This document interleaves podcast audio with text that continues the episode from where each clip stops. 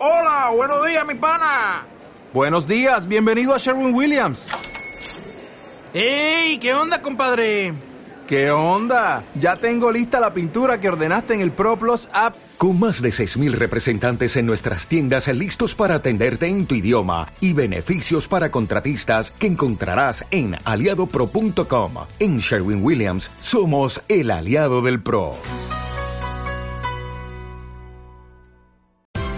Esto es una producción de Mindalia Televisión y Mindalia Radio, audiovisuales sin ánimo de lucro de mindalia.com, para aportar conocimiento y crear conciencia. Mindalia.com, la primera red social de ayuda altruista a través del pensamiento. Hoy vamos a abrir la, la experiencia, el poner en común nuestras experiencias, porque creo que es interesante que en cierto modo, como decía antes, eh, podamos compartir ciertas cosas. Por ejemplo, hay personas que eh, me estaban preguntando precisamente, Isabel era una de ellas, si teníamos aparatos eh, para controlar el estudio de la mente en el momento del trance. Yo en Antena 3 hace unos años hice un reportaje con Luisa Martínez Manjabacas, no sé si te acuerdas. Sí, claro, precisamente lo estaba comentando con. ¿Me lo habéis pasado? Con Francisco. Con Francisco. Sí, bueno, el, realmente fue impresionante porque le conectamos un, un, polígrafo, un electroencefalógrafo para ver cuáles eran las alteraciones mentales que tenía la persona en el momento en el que supuestamente una entidad entraba en su cuerpo. ¿Vale? Y quiero abrir un poquito esto porque eh, las experiencias personales que vamos a hablar ahora son experiencias personales de cada uno. Entonces, son y deben ser absolutamente respetables. Yo soy científico, pero aquí tenemos también, por ejemplo, a, Francisco, que, eh, es, psiquiatra, es ciencia pura, además estudia de la mente, y que, bueno, pues está estudiando el fenómeno, ¿no? Es decir, no por el hecho de tener más ciencia eh, vamos a ser más escépticos porque la mayor parte de científicos se ha demostrado, y entre, en la SEIP hay muchos, que eh, no son detractores, somos escépticos todos y vamos estudiando los fenómenos.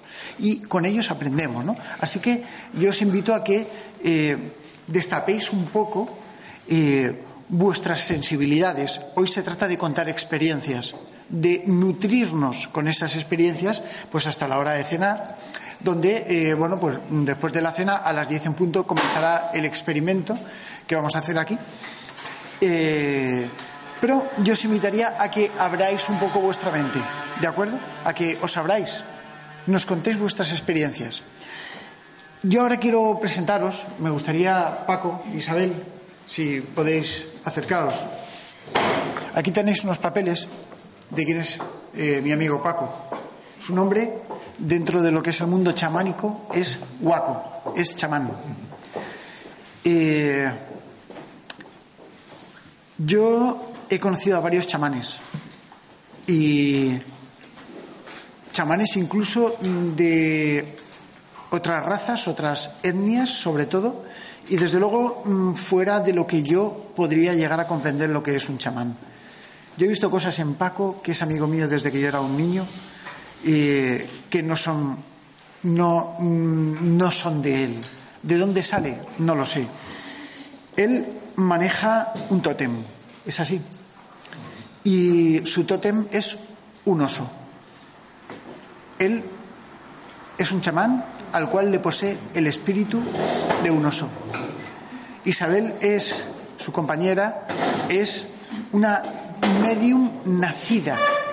Atención, no es medium adquirida como muchos mediums hay, es medium nacida. A mí me gustaría pues darles un poco la palabra eh, para que nos expliquéis un poco ahora, bueno, yo ahora le cederé el micro a Antonio García eh, para que modele él un poco todo lo que es el acto que vamos a hacer ahora. Pero a mí me gustaría, eh, el, de arranque, pues que tanto Paco como, como Isabel nos contasen eh, un poco su experiencia, porque yo el, el, ahora vamos a hacer una prueba y yo le pedí a Naraya, a mi hija, que estará por ahí, eh, porque estaba a punto de, aparecer el oso, me ha aparecido, eh, y yo le pediría a Naraya que se acercara. Acércate un momentito, Naraya, ven. Ahí estás. Gracias. Guapa. Un aplauso para Un aplauso.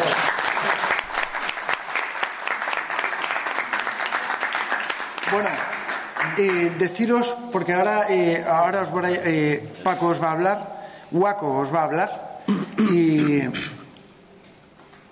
él tiene una capacidad increíble para ver cuál es el espíritu interior a través de, de cada persona. de su tótem. que llevamos cada uno de nosotros, Bueno, chamánicamente. Paco, yo ahora te pediría que dejases un poco de mente. Yo te voy a aguantar el micro, ¿vale? Concéntrate, puedes salir a tu lado. Vale, que el mío va a ser un poco... No, no, no, tranquilo. Yo, yo te voy a mantener. Vamos allá. Cógete el micrófono. Va a intentar averiguar cuál es su espíritu interior. Bueno, yo les, les informo de que cuando estoy trabajando con las personas, realmente el animal mío, un oso, se manifiesta físicamente en mí, con lo cual gruño, hago gestos propios del animal. Es un modo que tengo que comunicarme con él. ¿M? Y el que me ayuda a descifrar, un poco a ver o visualizar y percibir lo que las personas necesitan. En este caso, ella me estaba comentando antes que el búho es un animal que le gusta mucho y ella pensaba que ese animal era el suyo. Yo he dicho que el búho puede llegar, pero de momento no es su animal.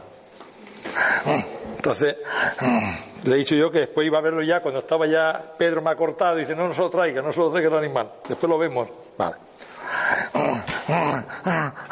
Los animales yo los percibo energéticamente según lo que me hagan a mí, lo que yo sienta de ellos. Si pienso en un lobo de una persona, muchas veces la gente cree que podemos encontrar nuestros animales porque realmente eh, vienen en sueños, o voy a un zoológico, o voy por el mundo y un animal me llama, y tengo una atracción por los lobos y los lobos me llaman. Puede ser que el animal corresponda realmente el lobo con la persona, pero no es lo habitual. Los animales eligen a las personas. Es al revés. Sí, sí. Pues mucha de la gente se queda desengañada. Yo vengo con mi lobo, digo, pues el lobo no está. No se ha ido de vacaciones o está en otro sitio, no viene. Ahora, viene el animal que tú necesitas. Realmente el animal de poder hay que entender lo que significa. El animal de poder es un reflejo de nuestro yo más profundo. ¿Mm? La parte más profunda de nosotros, dicen en chamanismo que es el alter ego del chamán, el ego enaltecido, ¿Mm? la parte animal nuestra. Entonces el animal que viene realmente representa las capacidades o las cualidades que la persona necesita en esos momentos. Que las tenemos dentro, pero por motivos de miedos, inseguridades y muchas cosas no las sacamos. Entonces el animal viene realmente a eso, a que tú coloques esa energía, ese poder en ti y lo puedas manifestar. ¿Vale? Normalmente viene un animal a la persona y desde el punto de vista chamánico, desde que nacemos, tenemos espíritus guardianes. Si hubiéramos nacido en una tribu, culturalmente hablando, en vez de bautizarnos en, en el agua, nos traían nuestro animal. La película, si habéis visto Hermano Oso, dibujos animados, veréis que la chamana, eh, cuando son adolescentes, los pasos, traen los tótems, los animales de poder, los clanes, perteneces al clan del lobo, al clan del oso, eh, todo ese tipo de cosas. Son los animales que vienen a los, a, los niños. Incluso se dice más, los conivos, que son los jíbaros o los cortadores de cabeza, hablan que si un niño no tiene su animal de poder, a los 13 años no llega, muere. Porque es como su parte profunda, su esencia, que hace que ese niño esté instaurado en la tierra. ¿Mm? Entonces, el animal que viene es el que necesita la persona. Y depende un poco las necesidades de la persona, viene el animal en concreto. Es decir, si tienes que trabajar tu parte mental, vienen animales del aire. Una águila o un cisne o viene, no sé, un albatros, pues vienen muchos animales bien, diferentes. Si trabajas en el mundo de las emociones, van a venir ballenas, orcas, delfines, todo ese tipo de... Depende. El animal lo que la persona necesite. O necesita enraizarte en la tierra y sentir fortaleza, a lo mejor viene un felino. Porque necesita ese momento esa fuerza característica para poder colocarte en la tierra. ¿Mm? En su caso, yo el animal ya lo he visto, estaba sentado ahí, ¿eh? te lo digo ya al oído, es una águila de cabeza blanca y se llama suavidad.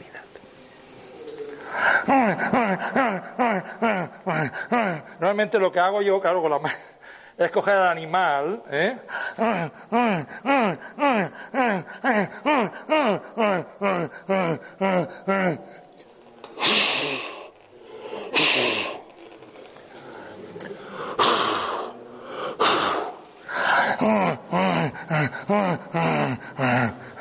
Si tuviera aquí la maraca, con la maraca lo que se hace es que se sella la energía para que ese animal se quede dentro de ella, esa energía, perfectamente.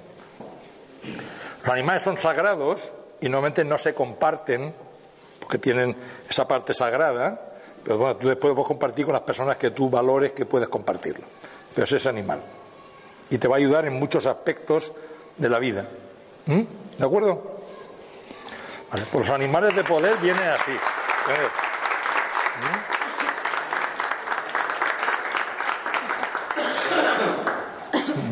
Muy bonita. Bueno, yo eh, no sé si alguien tiene alguna pregunta o alguna. Dime. Eh, hola. Hola. Perdona. Yo soy Remedios de Alicante. Un momentito, Remedios, por favor. Ahora. Vale. Hola. Eh, hola, soy Remedios, me dedico a la psicoterapia. Mm. Y, y me, me ha parecido curioso, bueno, yo sé que los chamanes hacéis esto, pero yo en mi consulta lo utilizo también.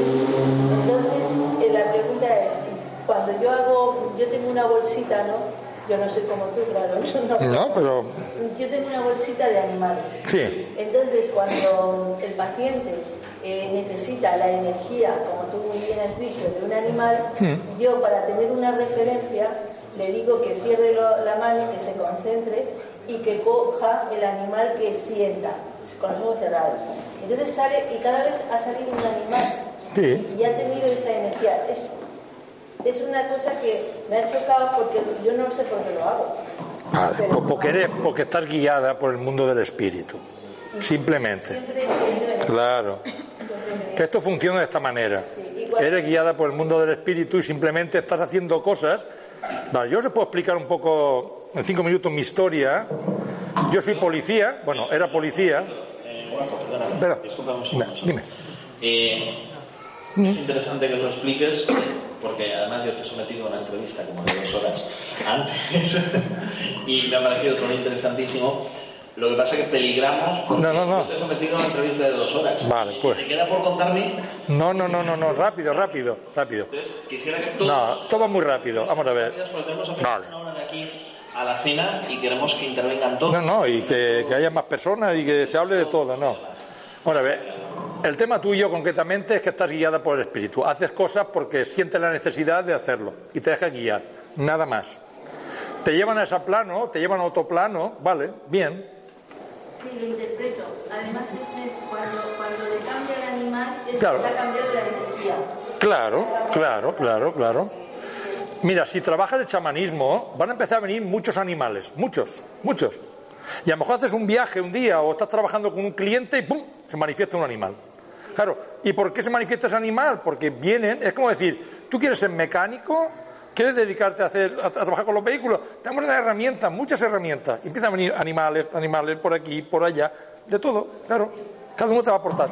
Hola. Estoy de acuerdo totalmente con lo que dice. Perdóname que te corte también, Javi, Francisco, discúlpame.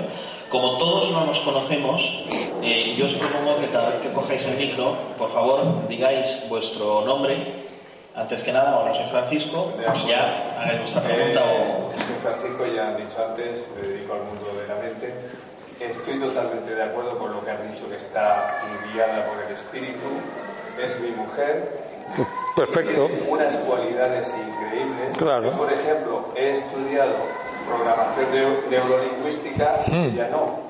Y ella hace ejercicio que yo le digo, pero si esto es de programación neurolingüística. Claro. ¿De dónde has sacado esto? Vamos a ver, pero... Sale a ella. Vale, pero Francisco, te voy a contestar algo muy importante. Mira, el chamanismo es la cuna de todo lo demás. El chamanismo pertenece hace 40.000 años. Entonces los psicólogos ya eran, los chamanes ya eran psicólogos, los chamanes ya eran no sé qué. Simplemente con el tiempo ha ido dando forma a muchas cosas. El tarot pertenece a la adivinación chamánica. Los pozos del café, las hojas de coca, todo lo mismo. Simplemente, ¿y los espíritus de dónde proviene la información? Del mundo del espíritu. Con lo cual, cuando tú accedes a ese plano y tenéis la capacidad de acceder, es cuando recibes el conocimiento. Pero eso no es nada de otro mundo, es decir, es algo innato. Y si tu camino es ese de despertar la conciencia desde ahí, se te va a despertar muchos dones. Y los animales te garantizo que se van a manifestar. Arquetipos que se van manifestando en tu vida y ayudando a desarrollar la labor que vas a hacer. Si no, tendría sentido esto. Es decir, si te doy un trabajo y no te doy herramientas, estás perdido. ¿Vale? Pues no, te dan herramientas. Ahora vas a trabajar, ahora vas a ver esto. Que lo hagas del modo que meta la mano en la bolsa, que lo traigo yo con el tambor, lo traemos nosotros mediante terapias con el tambor. Bueno, hay cosas que son muy primitivas o muy ancestrales, ¿vale? Como trabajamos nosotros, que no trabajamos con las plantas maestras, ni con la ayahuasca, ni con el peyote, ni todo ese tema, que entendemos que son cosas culturales. Nosotros entendemos que eso lo saca de su contexto y está perdiendo su, su sitio, ¿vale? Y realmente en el mundo, nada más que un 15% de chamanes trabajan con las plantas maestras. El resto todos entran con el sonido monótono del tambor y las maracas. ¿eh? Pero quitando ese tema, estamos todos entrando al mismo sitio. Ni más ni menos. Disculpad este ruido, es, es que es el, el, micrófono cuando lo pongo en marcha. O sea, hace todo esto. Bueno, no pasa nada. Eh, ha dicho Juan una cosa muy interesante ¿Mm? que quiero subrayar y enseguida te cedo la palabra. Eh, y es esto de la culturización, ¿no? O sea, hay elementos culturales claro. y elementos, digamos, que subyacen a todas las culturas y que más o menos son uniformes, sí, eh, sí. se trate de la cultura que se trate.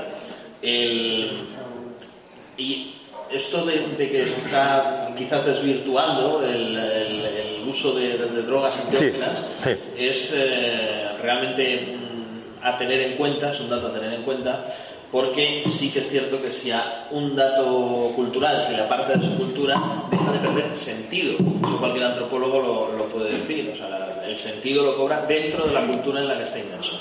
Claro. Eh, decía el Dalai Lama en una de las, de las visitas que, eh, que hizo a, a, España, le preguntaron, bueno, yo si usted eh, tuviera que decir a un cristiano que se interesa por el budismo, qué religión debe, debe adoptar, él, él, no, no, que sea cristiano, porque es su cultura. Yo he nacido en Tíbet y por eso soy budista.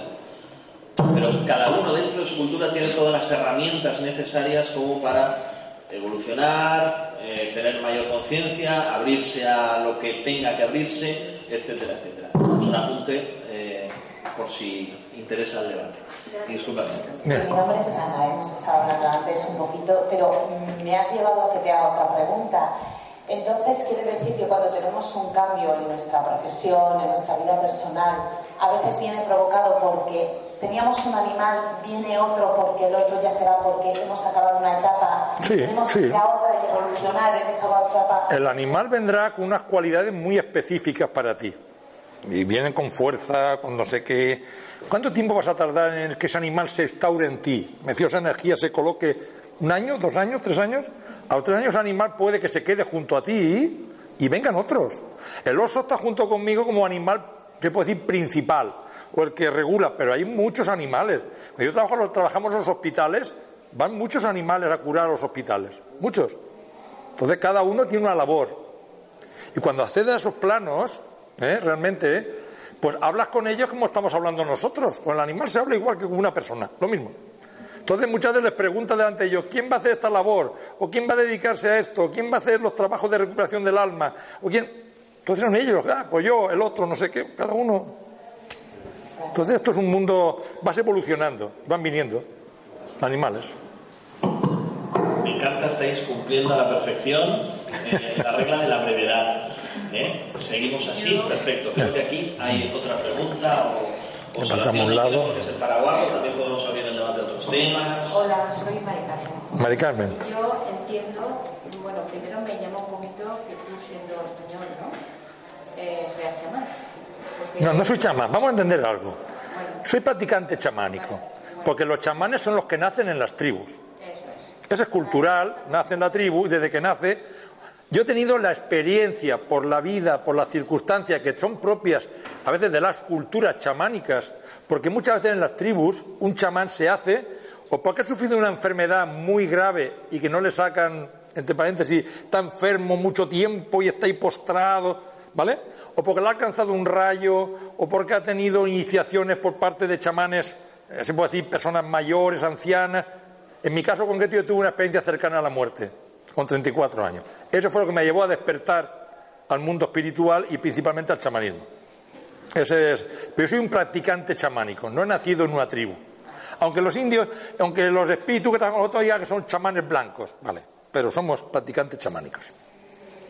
Y esos animales entiendo que pueden ser espíritus. Sí, son espíritus, son guías espíritus, espíritu guía, para que lo entendamos paso previo al humano. Sí, pero estamos, hablando, estamos hablando de otros animales, no estamos hablando de la tierra, ¿eh? Nada. Yo es que me estoy haciendo un poquito de lío, porque si yo tengo ligado, yo le puedo llamar en otra, en otra creencia o en otro sistema como espíritus que me ayudan a través de manifestaciones, a través de animales, porque que un animal venga a ayudarme, a mí no me, no, ya, bueno, pero porque no estás en una cultura chamánica. Eh, tú partes de una cultura occidental y dices tú, ¿y sabes por qué enfermamos occidentalmente? Porque no entendemos, cuando... Ahora, nosotros uno de los trabajos que hacemos es recuperación del animal de poder. ¿Y qué vamos a recuperar? La parte de ti, poder, el poder interior que perdiste, representado en un animal. Los animales arquetípicos no son de la tierra. Un tigre, de ahí que yo traiga una persona, no es un tigre terrenal, ese tigre vuela, ese tigre corre, ese tigre se convierte en gigante, se hace pequeño, hace lo que quieren. No están sujetos a las condiciones de la tierra, con lo cual son espirituales 100%. Entonces no estamos hablando de un, de un animal de la tierra, estamos hablando de animales espirituales, a otros niveles de conciencia. Animales en el mundo espiritual que ayudan a los humanos. Son guías, espíritus guías. Que pueden ser espíritus guías en, la, claro. en, en el espiritismo, por ejemplo, puede ser un espíritu sí, puede ser. o un espíritu, sí. Sí, pero en chamanismo se trabajan con cosas muy concretas, muy concretas. Claro, no estamos hablando de un animal de la tierra, no, no tiene sentido. Parece que es, un choque de culturas. Claro, un choque de cultura y de mentalidad, claro, claro. Que eh, no espiritismo.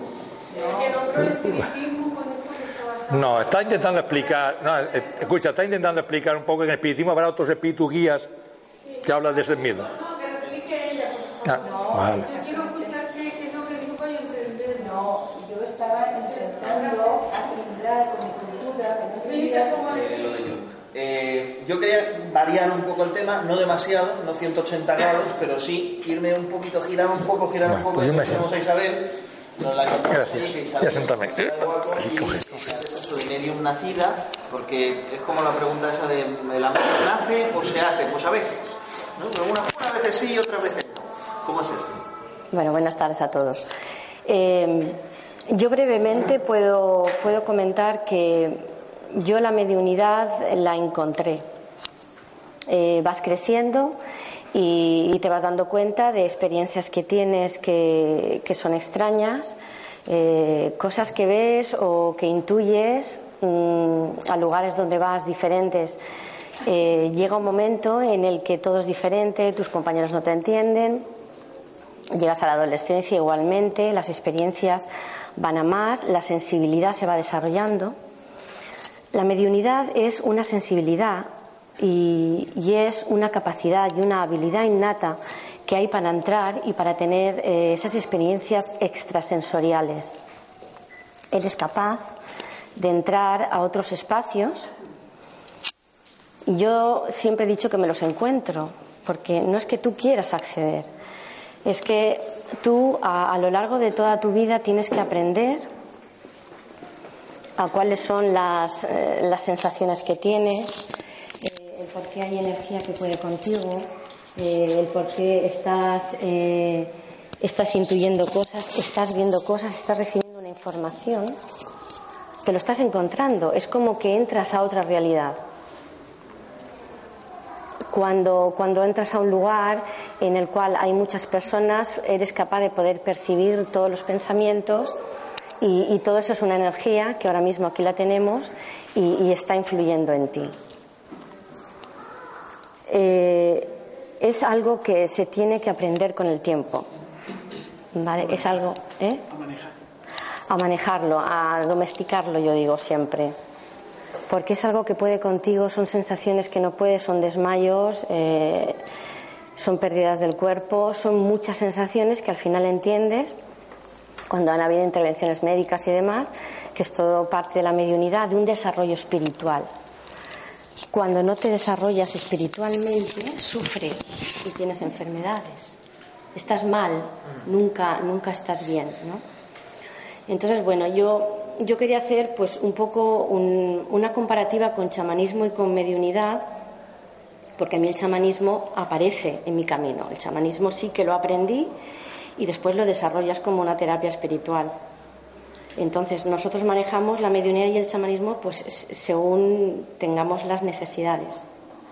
¿Vale? Cuando vamos a casas a limpiarlas, pues sí que, a ver, eh, la mediunidad es muy, es muy extensa, porque tú puedes mm, dejar que la energía entre en ti y, tú puedes también, eh, es como un espacio abierto que se te abre delante de ti, es una puerta ¿Y cómo, cómo, es, Isabel, eh, para, eh, te lo digo eh, porque me interesa mucho, cómo es desde el punto de vista de una persona que de repente se da cuenta de que empieza a haber determinado tipo de cosas? ¿Qué sensación tiene? ¿Cómo se puede saber si realmente lo que te estás encontrando es una mediunidad? Generalmente el cuerpo habla.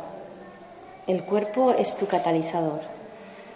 Desde mi experiencia puedo decir que yo empecé a tener esos desvanecimientos, esas pérdidas de conciencia, en esas pérdidas de conciencia viajaba, viajaba a otras realidades, que después cuando yo volvía podía perfectamente explicar las cosas y los lugares donde había estado. Después también se te representa con mareos, ¿vale? Hay muchos mareos, muchas inquietudes, dolores de cabeza. Eh, a veces no llegas a perder el conocimiento, pero sí que es, eh, yo siempre lo defino como una pequeña borrachera mm, de que, de que te mareas, de que hay algo que estás percibiendo. Y a veces no sabes, porque a veces no se ve, si tienes que, a veces no ves a un fallecido claramente, pero estás percibiendo que hay algo ahí que puede contigo. Cuando tú eres capaz de dejar tu parte mental y tu parte lógica y te relajas, es cuando esa, cuando esa energía puede entrar en ti. Hay muchos tipos de mediunidad, está la consciente y la inconsciente. La consciente es la que tú estás manejando en todo momento. Hay una fuerza mayor que entra en ti, que te hace hablar o te hace decir cosas, pero es como que tú estás despegada de tu cuerpo, pero estás constante, o sea, estás escuchando las cosas que te están ocurriendo, pero a veces quiero mover y no puedes mover la pierna. No puedes porque es como que estás totalmente paralizada. Eso es una mediunidad cuando dejas que, la energía entre en ti. ¿Cuál es el peligro? Desde mi punto de vista, es que todo va a depender del ente, de la energía que vayas a canalizar. Eh, con el tiempo aprendes a si esa energía quieres que entre en ti o no quieres que entre en ti. ¿Por qué? Porque hay veces que es como que quedan residuos en ti. Mm, hay veces que en, algunas sesiones en las, que, en las que se ha visto la persona y yo las llamo personas, ¿eh? y, y sí que no hay algo que te protege, los guías te protegen para que no entre en ti. Todos tenemos guías. Todos tenemos guías y maestros. A mí me gustaría que aportaras algo también tú. Sí, sí. yo estaba escuchando atentamente y bueno, hay, hay una cosa, bueno, hay varias cosas que, me gustaría puntualizar. Eh, la mediunidad es una facultad, pero la facultad es del espíritu no de la persona, no, no del encarnado que somos, sino facultad del espíritu. Todos poseemos algún resquicio de mediunidad, pero no todos lo sabemos, ni todos tenemos la misma potenciación porque estamos en distintas gradaciones. Entonces, unas personas tienen unas facultades más desarrolladas que otras, eh, sienten la mediunidad de una forma o de otra. Lo que, lo que sí que a lo largo del tiempo eh, he podido observar que con el estudio y la profundización hay muchos temores que se desvanecen. Hay eh, muchas creencias que se, evaporan, eran creencias, y queda, va quedando lo que es la realidad. Eh, como por ejemplo el tema de que una energía la dejes entrar en el cuerpo, no que entre en el cuerpo. Hay un sistema por el cual el espíritu comunicante entra, se acerca, se aproxima y a través de su periespíritu conecta con el periespíritu de la persona que tiene la mediunidad. Acláranos qué es el periespíritu. El periespíritu, vamos a ver, estamos todos eh, compuestos de tres de tres cuerpos fundamentales. Uno es el cuerpo físico, el otro es el espíritu y hay un cuerpo intermedio entre el espíritu y el cuerpo, que es semimaterial. Es, es una esencia material, pero que no es visible a los ojos físicos. Y ese sería el cuerpo del espíritu. Y es el que se va a poner en conexión célula a célula con el cuerpo físico para que el espíritu pueda llegar a, eh, controlar el cuerpo en el tiempo que estamos encarnados. Cuando se da la mediunidad siempre hay una aproximación del periespíritu, del, espíritu que va a comunicar con el periespíritu del medium. Se hace esa conexión y a través de esa conexión, esas vibraciones que transmite el, el espíritu comunicante le van a llegar al medium de diferentes formas. Y una vez que se establece esa conexión, todo lo demás viene a través de ondas electromagnéticas de mente a mente. Es una especie de telepatía. Telepatía. ¿eh? Que muchas veces podemos hablar de la telepatía entre los seres vivos, nosotros mismos, como transmitimos el pensamiento. Lo mismo ocurre con el espíritu. El espíritu, porque nosotros somos espíritu, aunque no tenga un cuerpo encarnado, también puede transmitir sus pensamientos a los encarnados. Con lo cual, a través de unos mecanismos que hoy en día se están estudiando, el doctor Sergio Felipe de Oliveira está en, Brasil desarrollando su, hipótesis de trabajo a través de, muchas experiencias y, hoy en día está bastante avanzado. Él es neuro, neurocientífico, eh, ha abierto muchos cráneos, ha diseccionado muchos cerebros y a través de la glándula pineal se establece esa conexión y la glándula pineal lo que hace es recoger las ondas de ese espectro electromagnético y enviarlas a las distintas áreas cerebrales, donde van a hacer el juicio crítico. De forma que aquellas manifestaciones que el medium dice que ve un espíritu, lo que está es enfocándolo en la parte del cerebro donde se recoge. No tiene por qué ser con los ojos físicos, porque de hecho muchos mediums están viendo a un espíritu, pero cierran los ojos y continúan viéndolo. Lo mismo sucede con el medium auditivo, que oye voces, no es que las oiga por el oído, sino que ya directamente van a la parte del cerebro encargado de la audición, y así con todas las, formas de mediunidad que existen. Eh, hay muchas personas que traen esta facultad mediúnica desde, la infancia. Eh, nosotros mm, que estudiamos un poquito más en profundidad el tema de la mediunidad en el espiritismo, en la asociación que tenemos en Benidorm, el Centro de Estudios Espirituales de Benidorm, que pertenece a la Federación Espírita Española, una de las cosas que nos encargamos es de estudiar y lo estudiamos en profundidad desde hace muchos años y vamos aprendiendo, pero vamos aprendiendo también de las experiencias como estas, por ejemplo, de hoy en día que tenemos aquí, que vamos comentando unos y otros y todo esto nos va enriqueciendo. Hay muchas personas que nos llaman precisamente porque mm, tienen un problema que, mira, es que mi hija por las noches pasa mucho miedo se asusta, dice que el cuadro se le mueve, dicen que ven a una persona que viene aquí, siente un susurro en, el oído. Todo esto es muy natural. Esto le sucede a muchas personas. Empieza a desarrollarse esa mediunidad que su espíritu es portador, que ya trae. Hoy en día se empiezan a dar algunos pasos en la psicología y en la psiquiatría, eh, pero desgraciadamente en España todavía andamos un poquito escasos vamos un poquito más a la cola, pero en sitios, por ejemplo, en, Brasil, hay hospitales psiquiátricos espíritas donde tratan a los pacientes holísticamente, tratan la parte física, la parte emocional, pero también la parte espiritual.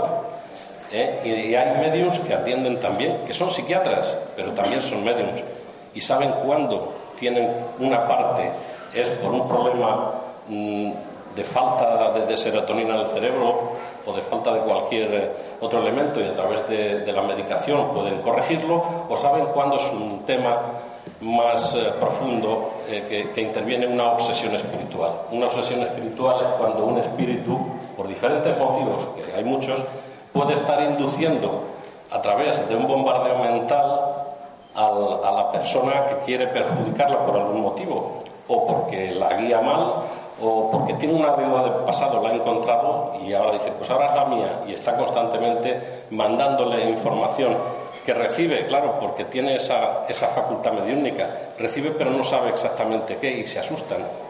¿eh? Entonces, eh, lo primero que hay que entender es que la facultad mediúnica es una facultad del espíritu, que espíritu somos todos, ¿eh? y por lo tanto es algo muy natural. Como haciendo.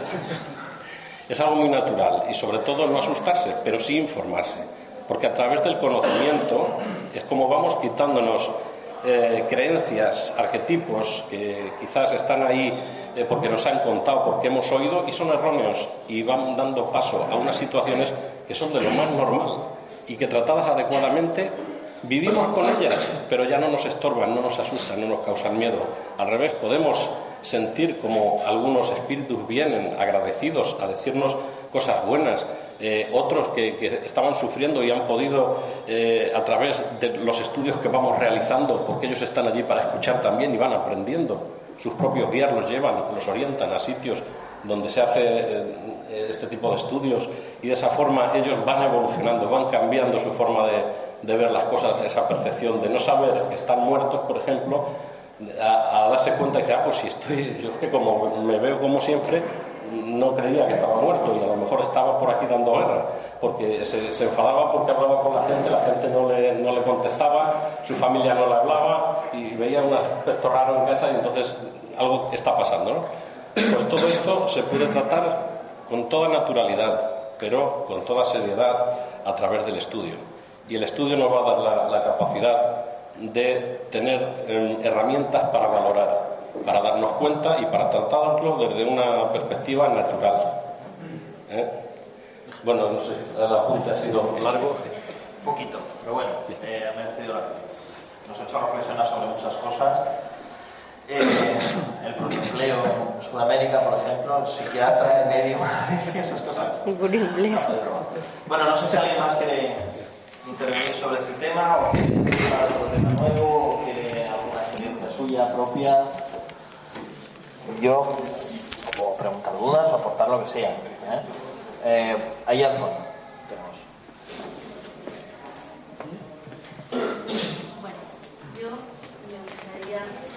hacerles una pregunta.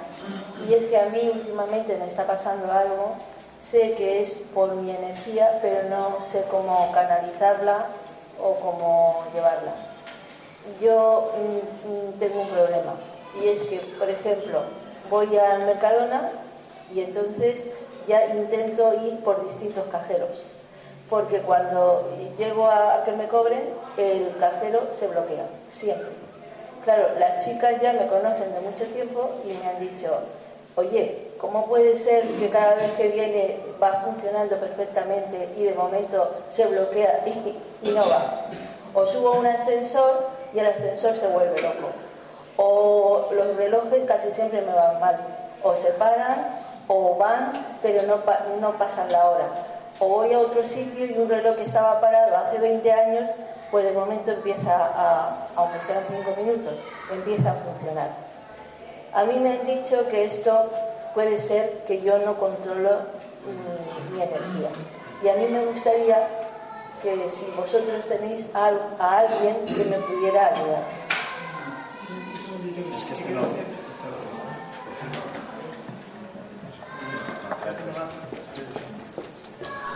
yo soy alguien que no se en el ascensor por si acaso. Gracias, Bueno, eh, a ver, desde el punto de vista de la parapsicología, ahora, ahora nos hablamos también desde el punto de vista mediúnico por si tuviera algo que ver. Pero desde el punto de vista de la parapsicología, eh, siempre se ha estudiado el potencial de la mente. Hay momentos eh, que se produce lo que se llama psicorragia. Esta palabra, para psicológicamente, eh, está compuesta de dos partes, psique y ragia, emanación energética de la psique, de energía mental, de energía psíquica. ¿Qué es esto de la energía psíquica? Yo creo que tú bien lo debes de conocer.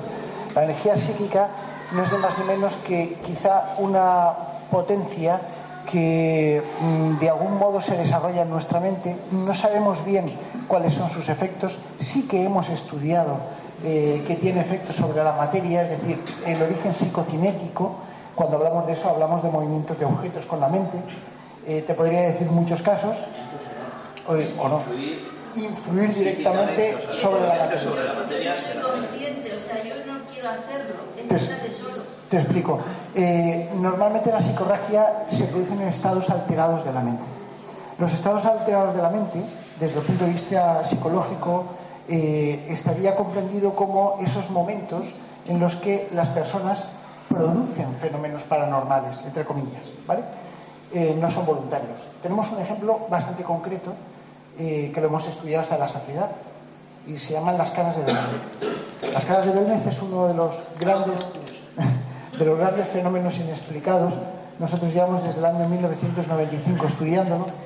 Eh, no tenemos una comprensión clara de cómo se producen ese tipo de plasmaciones eh, que se llaman teleplastias en el suelo, pero sí que hay algo que hemos determinado mediante eh, un experimento que se produjo en el año 2002, se llamó el proyecto Génesis.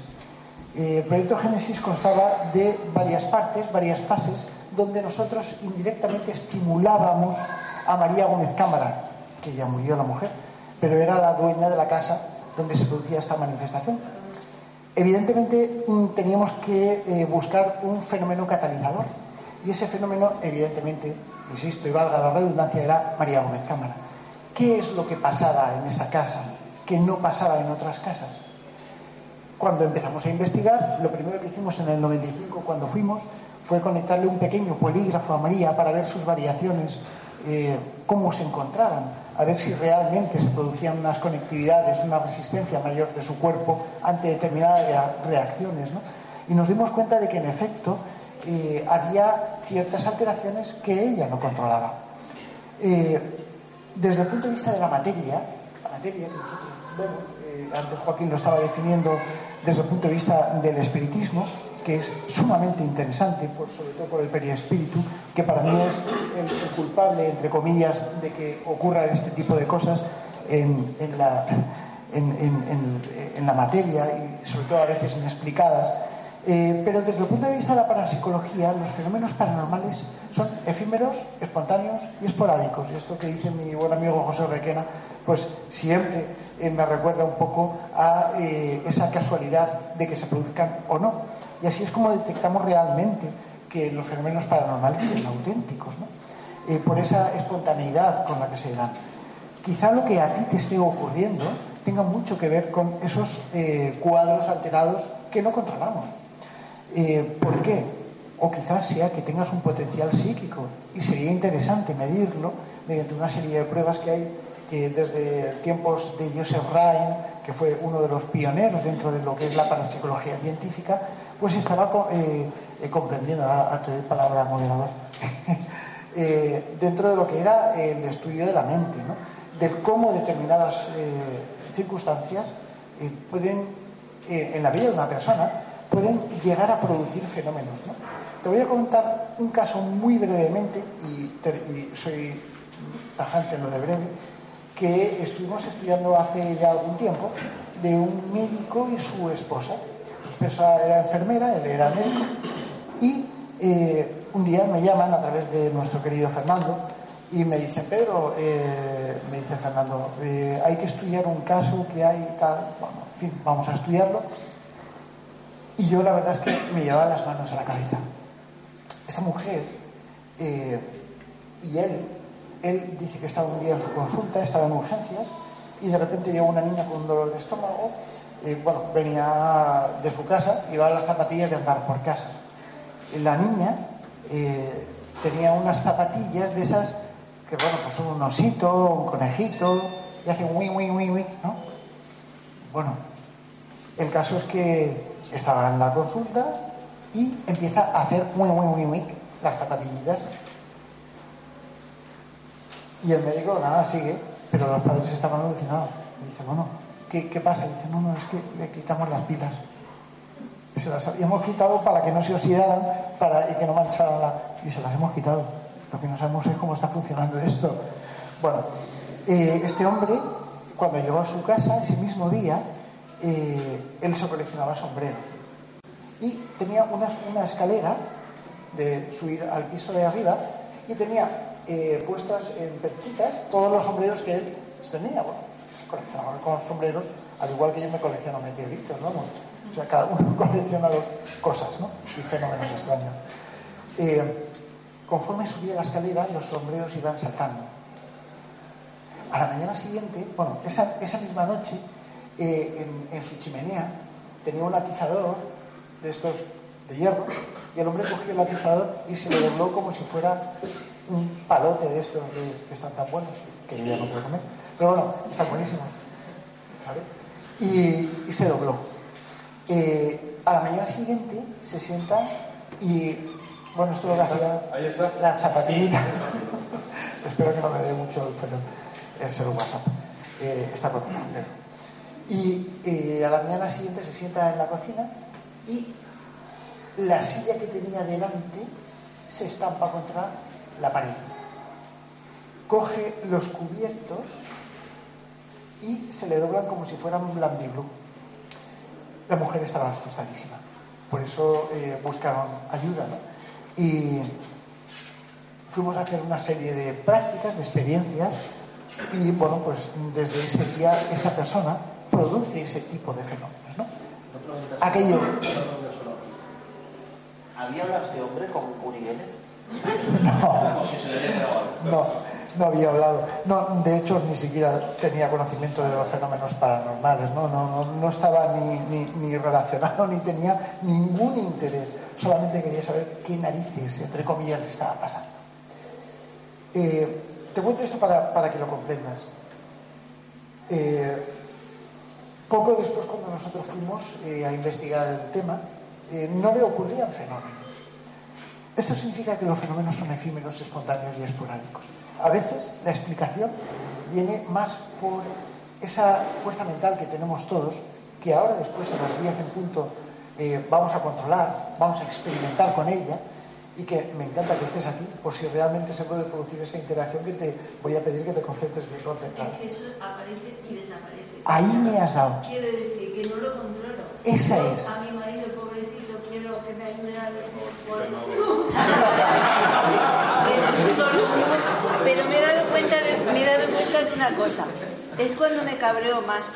Quiero decir, cuando me enfado es cuando se produce. Entonces los móviles se los fundo. Y claro, se tiene que comprar otros móviles. Yo quiero controlar eso porque es un dineral. Pues, mira, yo le voy a dar una solución para eso. Porque efectivamente eso corresponde a lo que ha mencionado Pedro de estados alterados de conciencia. Usted misma lo ha dicho ahora. Cuando me, me altero, cuando me enfado, ¿vale? Yo le propongo una cosa. Cada vez que le funda el móvil a su marido, cómprele, cómprele uno nuevo. Ya verá cómo se enfada menos la próxima vez. Seguro que ahí a lo mejor le pica algo.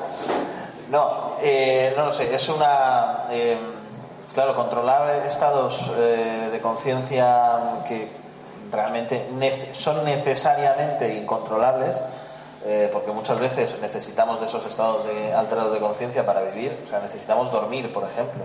El sueño es un estado alterado de conciencia. Entonces, es, es complicado.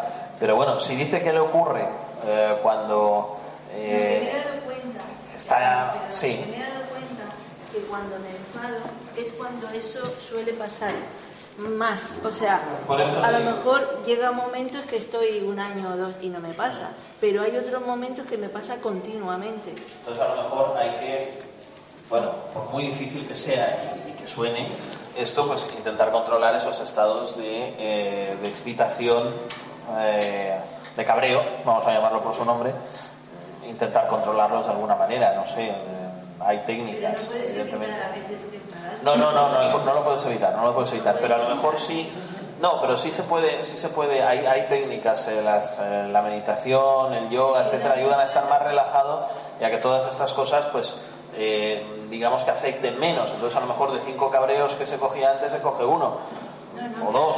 Pues bueno, ya, ya habríamos ganado algo. Más que un cabreo Pero, sí. momentáneo, coincidió mucho con la menopausia.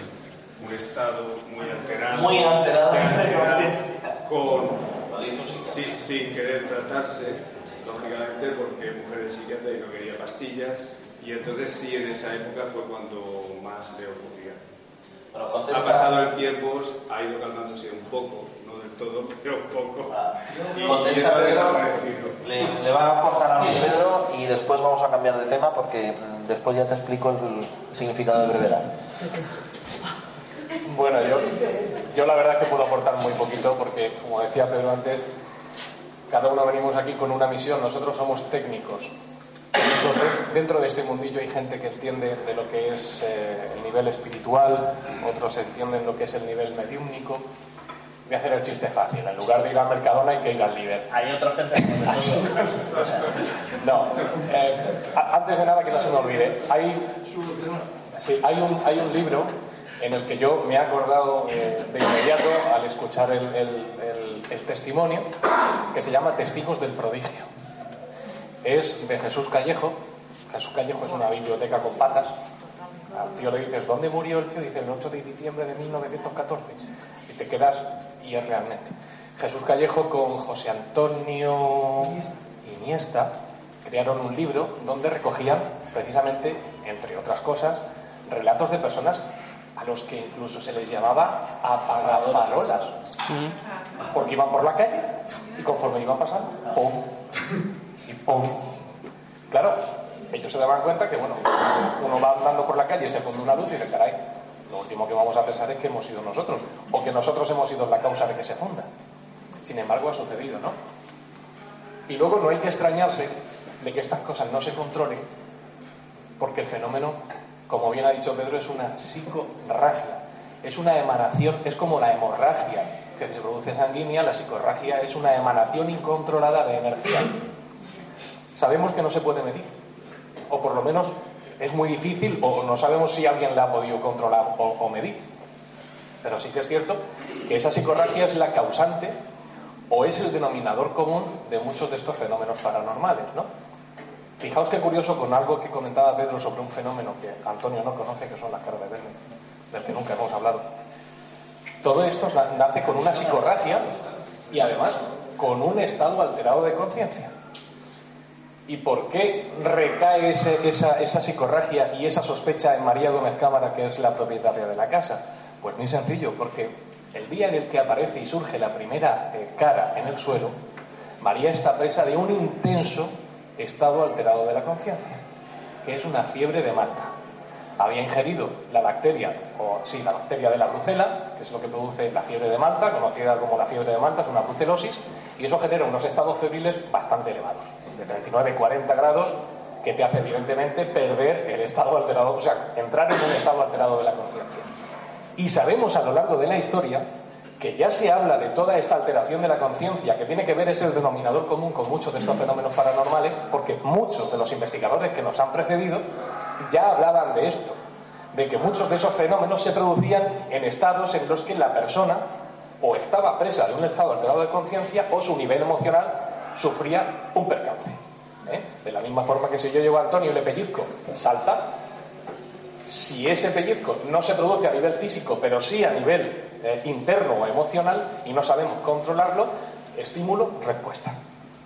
Lo que pasa es que cuando se produce, cuando hay un estímulo que es explicable, la respuesta también lo es. Pero cuando el, cuando el estímulo no lo encontramos, como decía Germán de Argumosa, cuando no podemos encontrar la causa que genera un, en- un fenómeno en el lugar en el que corresponde, como no hay efecto sin causa es porque la causa está en otro nivel. Y ahí es donde tenemos que buscar la respuesta. Pero encontrarla, eso ya es muy particular de cada uno. Porque claro, es un fenómeno que no deja de ser subjetivo. Solamente ocupa lugar y espacio para la persona que lo experimenta. Y es la dificultad que establecen los fenómenos paranormales. Nosotros intentamos llevar toda esa casuística al plano técnico. Intentamos no capturarla, pero sí intentar que quede en algún sitio para después intentar eh, pues, tratarla, verla y comprobar que está ahí. ¿no? Por eso las psicofonías son tan interesantes, porque son respuestas que no sabemos de dónde vienen y que luego podemos examinar y que volvemos a, mirar y están ahí, ¿no? A pesar de que sigamos sin saber muy bien o entender dónde están, quiénes son y por qué están ahí los que producen esas, esas respuestas. Pero evidentemente, detrás de todo esto hay algo mucho más. Decía Pedro hace un minuto, escuchando como, como hablabais ¿no? de, de todas estas cosas, que qué sencillo es para algunas personas decir que nacemos y morimos y se acabó. Eso es, tan, eso es muy sencillo. Lo, lo, lo realmente complejo es intentar demostrar o demostrar que eso no es así. Y es mucho más sencillo pensar que realmente hay algo más que pensar todo lo contrario.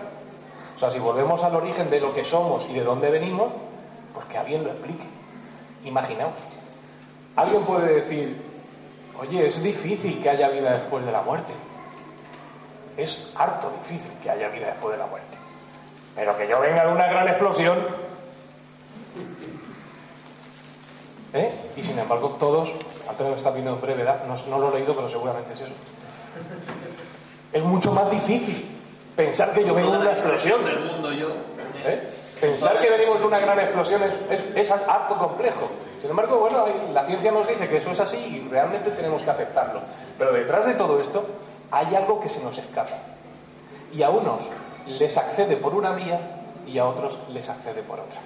Y encontrar el camino o los denominadores comunes es el trabajo que establece la parapsicología. Y necesita del conjunto multidisciplinar de trabajo. La técnica, la teoría, los mediums, las personas que dicen estar en contacto con espíritus, y todo eso meterlo dentro del mismo saco y empezar a extraer denominadores comunes. Y uno de esos es precisamente los estados alterados de conciencia, las psicorragias, productores de fenómenos paranormales. Ir un poquito más allá ya sería eh, hipotetizar más de la cuenta, ¿no? Básicamente. Hay aparatos para, para medirlo y hay pruebas que se llaman Gansen, que son eh, las pruebas Gansen, y un minuto invierto. Eh, las pruebas Gansen, que me gusta el tema, no, no puedo decirlo, pero es que hay que ver, Antonio. En las pruebas Rancel eh, se trata de determinar el psiquismo que una persona puede llegar a desarrollar. No sabemos muy bien de dónde parte la psicorragia, pero, pero sí sabemos dónde incide. Entonces, nosotros aplicando determinadas técnicas, luego esta noche, después de lo que es el experimento de las eh, de psicofonías que vamos a realizar, eh, si os apetece podemos hacer algunas de ellas. Son increíbles eh, sobre todo porque nos vamos a quedar sorprendidos de ver hasta qué punto podemos llegar a tener esa conexión. ¿no? Y entonces ahí es donde se produce ver el porcentaje de psiquismo que una persona puede llegar a desarrollar. ¿no? Es técnica pura. Y los aparatos, como decía Pedro, eh, nos sirven para eh, comprobar, para tener datos y para decir, bueno, mira, tú tienes una cantidad de psiquismo relativa a la producción de fenómenos capa, ¿no? es decir, incidencia sobre la materia. Eh, por supuesto, el tema mediúnico es completamente distinto. Estaríamos a otro nivel. Son dos niveles completamente diferentes. La parapsicología estudia lo más cercano eh, que va más allá de lo que es el estudio de la mente humana, que es la definición, y al fin y al cabo eh, se utilizan aparatos para intentar convertirla en algo lo más explicable de, eh, en, nuestro sentido. ¿no? Y decirte una cosa, la mayor parte de psíquicos que yo he conocido, personas que producían ese tipo de fenómenos como que tú has dicho, con entrenamiento lo han llegado a dirigir. Con entrenamiento. Yo quería incidir ahí, Pedro, en cuanto a que no solamente existen apagafarolas, sino que existen enciendefarolas y aparte de eso, de estado, el, estado emocional en el que se encuentren, pueden encenderlas o apagarla por la izquierda o por la derecha según vayan pasando, hasta ese extremo.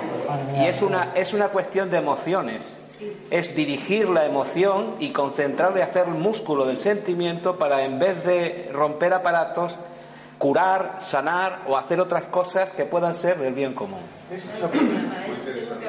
Lo que, lo que te está diciendo Alfredo es exactamente la forma de entrenarse. Entrenarse, dirigir. Es lo que estábamos hablando con el tema de la mediunidad. Es lo que Paco lo ha entrenado. Ella tiene un poder, tiene un poder muy grande. El problema es que ese poder se ha convertido a veces incluso con miedo. ¿Vale? Entonces no sabes eh, darle forma. Entonces muchas veces se ha ido un poco de las manos. Se ha ido de las manos.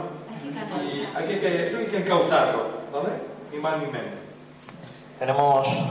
eh, Rafa, por favor, puedes acercar el micrófono. Siete minutos nos quedan. Ruego máxima brevedad a todos. Gracias.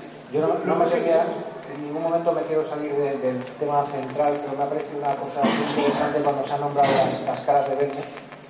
Y yo pienso, si de verdad con, con esta señora existía unos estados alterados de conciencia importantes, eh, lo lógico hubiera sido que las caras desaparecieran con ella. Muy interesante. Eh, lo retomamos, ¿no? Es que puede ser una hora de conversación. No, no, no, no. Esa- Esa pregunta tiene 30 minutos de respuesta. Le están dando morbo. Están ya. Un sí o un no. Las caras de Nécres en la casa de María siguen estando. ¿Sí o no? La ¿Sí o no? Yo voy a dejar otra pregunta. Voy a contestar con otra pregunta. No me sea el gallego. ¿La conciencia es algo físico? Francisco, ¿tú crees? Pero no tiene nada que ver esto con lo que sí. yo digo. Sí, porque si lo que estamos hablando es que la conciencia de María y esa información de María es algo físico, a la muerte de María desaparecen las caras. Pero yo no hablo ni de Pero si la, si la conciencia, 30 minutos. si la, si la conciencia, si la conciencia y la energía de la que hablamos, Solo del periespíritu. claro, Me imagino que. A ver, pero. pero todos se preguntaban qué iba a pero Pedro, pasar. pero Pedro, antes de entrar en Honduras. No, no, no. No, no, antes de Él, entrar en dice, él ha dicho que es el cuerpo astral el que tiene estas cualidades. Pero, pero, pero. Y nosotros pensamos que son de la mente. Hay- Y si son del cuerpo astral Francisco, todo y no está- tienen una base en la mente. Yo, yo pregunto una cosa muy sencilla. Disculpadme un momento, por favor. La energía ni se crea ni se destruye. Pero no, no podéis contestar una cosa tan fácil. ¿La puedo contestar yo? La puedo contestar yo. Una cosa que es muy fácil. Si yo, hoy o cualquiera de nosotros, entramos en la casa de María, ¿veremos las caras? Sí. ¿Igual de intensas? No. Gracias. No hay más preguntas, También es que, también es que María, María sigue estando, pero menos intensa. Podría ser también, ¿eh? hay, perdóname, pero hemos tocado. Bueno, quiero decir que previo a todas estas cuestiones de qué lo forma, cuándo lo forma, etcétera, de cómo si lo formamos con la mente o con el espíritu, con el periespíritu o con la punta del pelo, eh, lo que necesitamos saber es si efectivamente, como nos han preguntado, o sea, ¿por qué le ha dado por supuesto que las caras seguían allí? Pero porque él da por hecho, entre comillas, Entonces yo digo, que las no, caras se siguen. desde un aspecto físico de María. Y es lo que yo he defendido siempre, que a pesar de que María estaba ocupando un cuerpo físico, la energía que estaba motivando la aparición de esas caras no era física. Ahí está. Por lo tanto, la desaparición física de María no implica la desaparición física de la energía que genera las caras. Exacto. Otra cosa es que mm, eh, la energía que se producía cuando María estuviera viva tuviera una función que ahora es muy distinta con su muerte. Nosotros a los tres días de que María estuviera muerta. Un minuto. Sí, porque esto es muy extenso, luego podremos Luego, retomar. luego tema. abordamos tranquilamente. Pero nosotros grabamos multitud de psicofonías con María dentro de la casa. Le daba miedo, es cierto, pero le, causaba interés e intriga.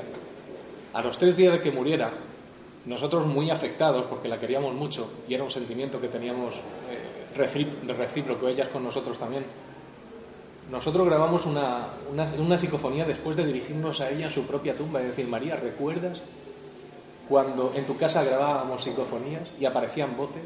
¿Eres tú ahora una voz que pertenece al mundo de las psicofonías? ¿Nos puedes decir algo desde ese otro mundo? Y fíjate qué, curiosa la respuesta que obtuvimos que fue, ella vive.